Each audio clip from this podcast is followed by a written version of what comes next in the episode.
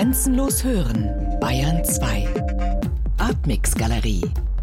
Immer freitags ab 21 Uhr im Hörspiel Artmix. Michaela Melian, Ihr Hörspiel Music from a Frontier Town basiert auf der Schallplattensammlung des Amerika-Hauses in München, der weltweit ersten Leihbibliothek zur Re-Education. Dort sollte die deutsche Bevölkerung nach 1945 durch Kulturangebote demokratisiert und entnazifiziert werden. Bevor wir auf dieses Konzept näher eingehen, zunächst die Frage, wie sind Sie auf und vor allem an diese Platten gekommen? Das war alles ein großer Zufall. Es war alles im Zusammenhang mit äh, dem aktuell laufenden äh, Programm in München der, äh, des Public Art Munich Projekts. Das ist eine Art äh, Biennale Kunst im öffentlichen Raum. Und äh, ich war eingeladen worden und hatte mich dann dafür interessiert, mit der Kuratorin zusammen eben speziell für diese Zeit der Re-Education, weil es auch ein ganz aktuelle Thematik wieder ist. Wie, wie kann man sozusagen mit Soft Power äh, Einfluss nehmen? Also das ist ja zunehmend wieder auch in der Politik ein Thema, auch in, in der Außenpolitik äh, von Deutschland wurde das ja jüngst wieder auf die Agenda geschrieben.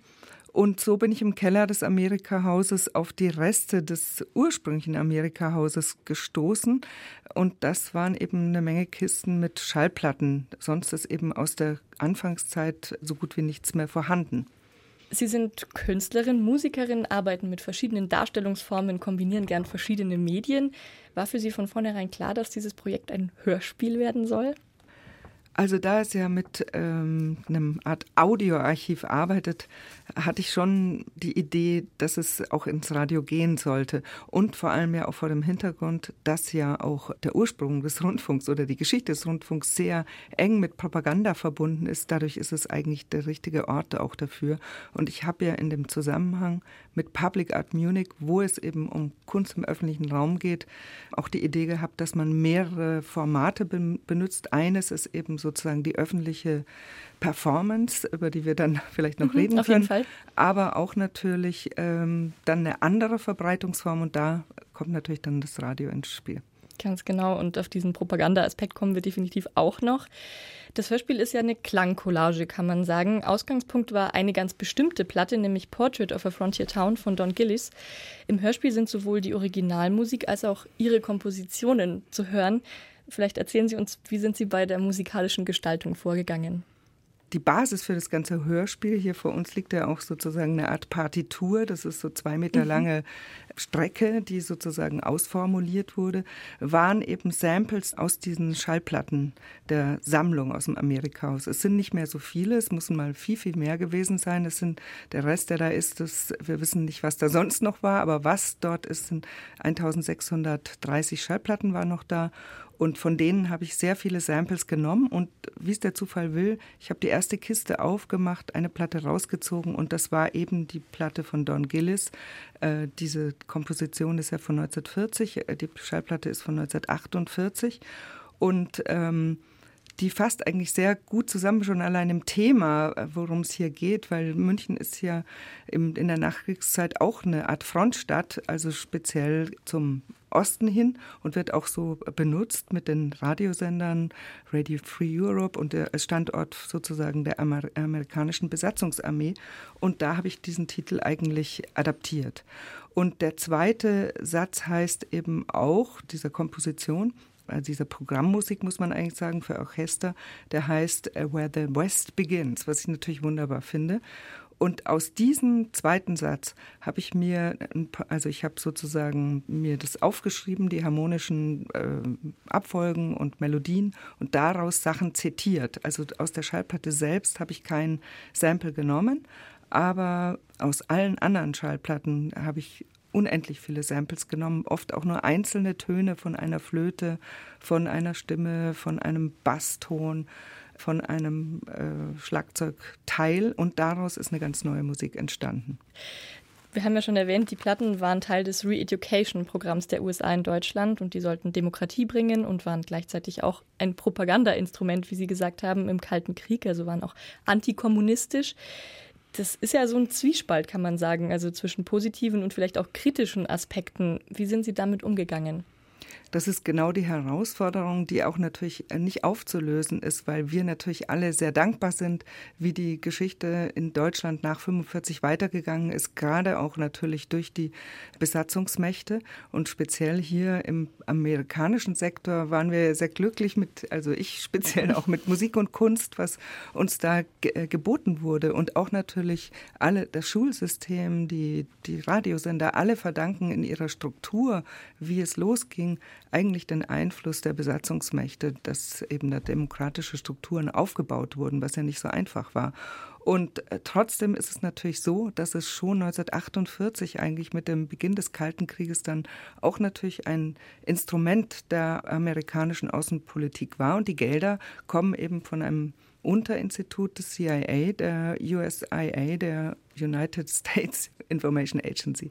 Und äh, das ist natürlich alles hochkomplex und kann man eigentlich bis heute so weiterrechnen. Und zwar nicht nur als ein amerikanisches Instrument, sondern eigentlich ein weltweites Instrument der Einflussnahme, der Disziplinierung in andere Einflusssphären. Und wo es dann auch immer gerade darum geht, um Hegemonie, um Bodenschätze, was auch immer. Das kann man eigentlich die die weltweite Politik äh, darauf ausschlüsseln. Und das fand ich super interessant, das nochmal so ein bisschen auseinander zu blättern und reinzugucken. Und sehr interessant ist eben an der Musik, was dort übrig geblieben ist. Da ist eben so gut wie keine Popmusik dabei, weil wir, wenn wir denken, wir wurden amerikanisiert, denken wir natürlich an Elvis und mhm. äh, viele andere. Aber das war nicht dabei. Es war eben ein großer Teil ist Jazz, ein anderer Teil ist amerikanische, moderne, klassische Musik, auch sehr unbekannte, die wir alle gar nicht kennen. Wir kennen immer John Cage und äh, Leute aus dieser Zeit. Aber da sind ganz viele Weggefährten, die da vorkommen, auch frühe elektronische Musik, die wir gar nicht kennen.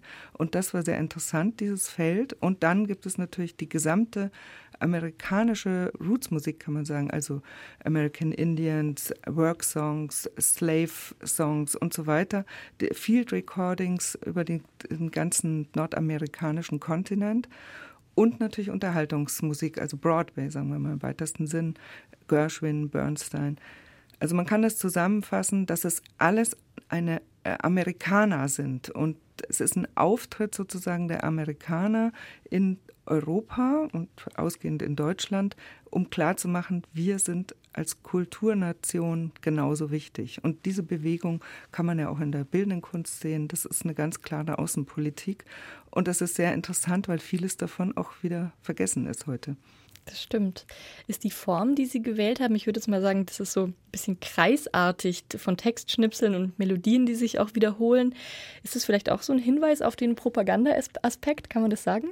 Auf jeden Fall. Ich habe diese Redundanz ganz klar in die Komposition reinnehmen wollen und hatte auch die Idee, dass es sich alles so dreht, dass sich auch die Katze eigentlich im Schwanz beißt. Also die Musik ist ja so gemacht, es gibt acht Movements acht Stücke, die alle dasselbe Timing haben, aber ganz unterschiedliche Rhythmen. Und dadurch äh, kann ich sozusagen die ineinander amalgamieren mit Übergängen und immer wieder Motive auftauchen lassen. Auch in den einzelnen Stücken sind bestimmte Samples kommen immer wieder vor, damit es sozusagen eine Erinnerung gibt.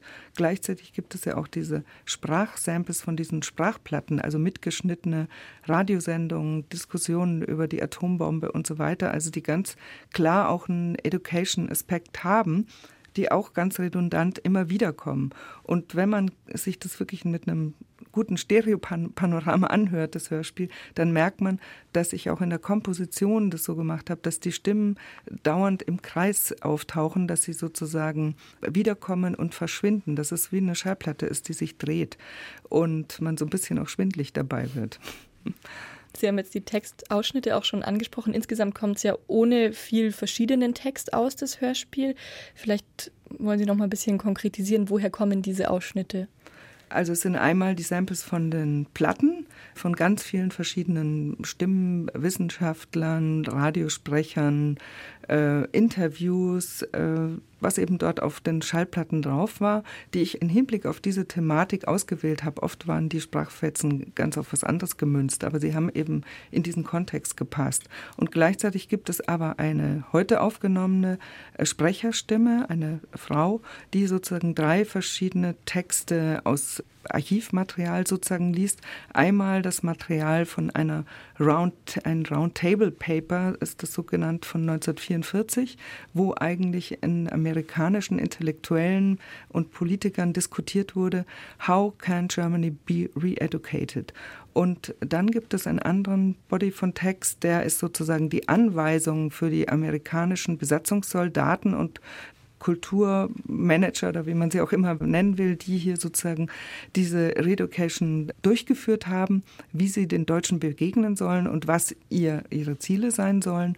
Und der dritte Textkomplex ist eben dann die Orders dieser USIA, die bis 1997 in eigentlich ja, aktuell waren und ich würde sagen weiterhin aktuell sind, weil da geht es eigentlich um Cultural Diplomacy und Soft Power um sozusagen Bündnisse zu schmieden. Mhm, das ist zeitlos tatsächlich, ja. Mhm.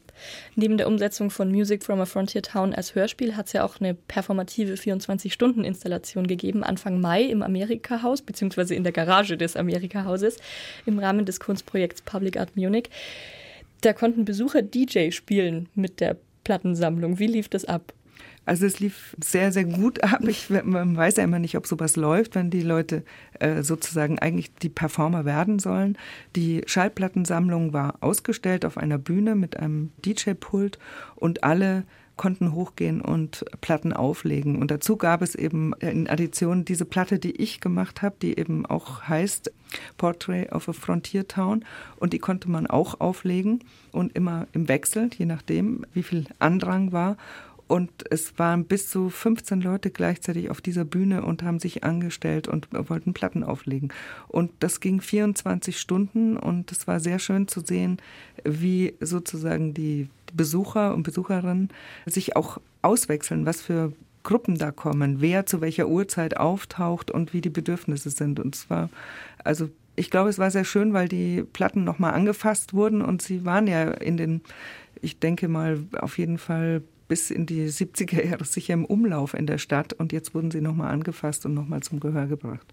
Mir ist aufgefallen mhm. bei der Premiere des Hörspiels auf dem Dockfest im Münchner Filmmuseum, da gab es eine ganz interessante Wechselwirkung, fand ich. Die Vorführung war ja in einem Kinosaal und mhm. auf der Leinwand wurden, während das Hörspiel lief, äh, Fotos von Plattencovern als Film gezeigt, also eben Plattencover aus dieser Sammlung des mhm. Amerika-Hauses. Und da war von Jazz über Kindergeschichten alles Mögliche dabei, unter anderem auch Aufnahmen von Wagner-Opern. Wagner hat selbst antisemitische Schriften verfasst. Die Nazis haben seine Musik bei Aufmärschen und Radiosendungen verwendet.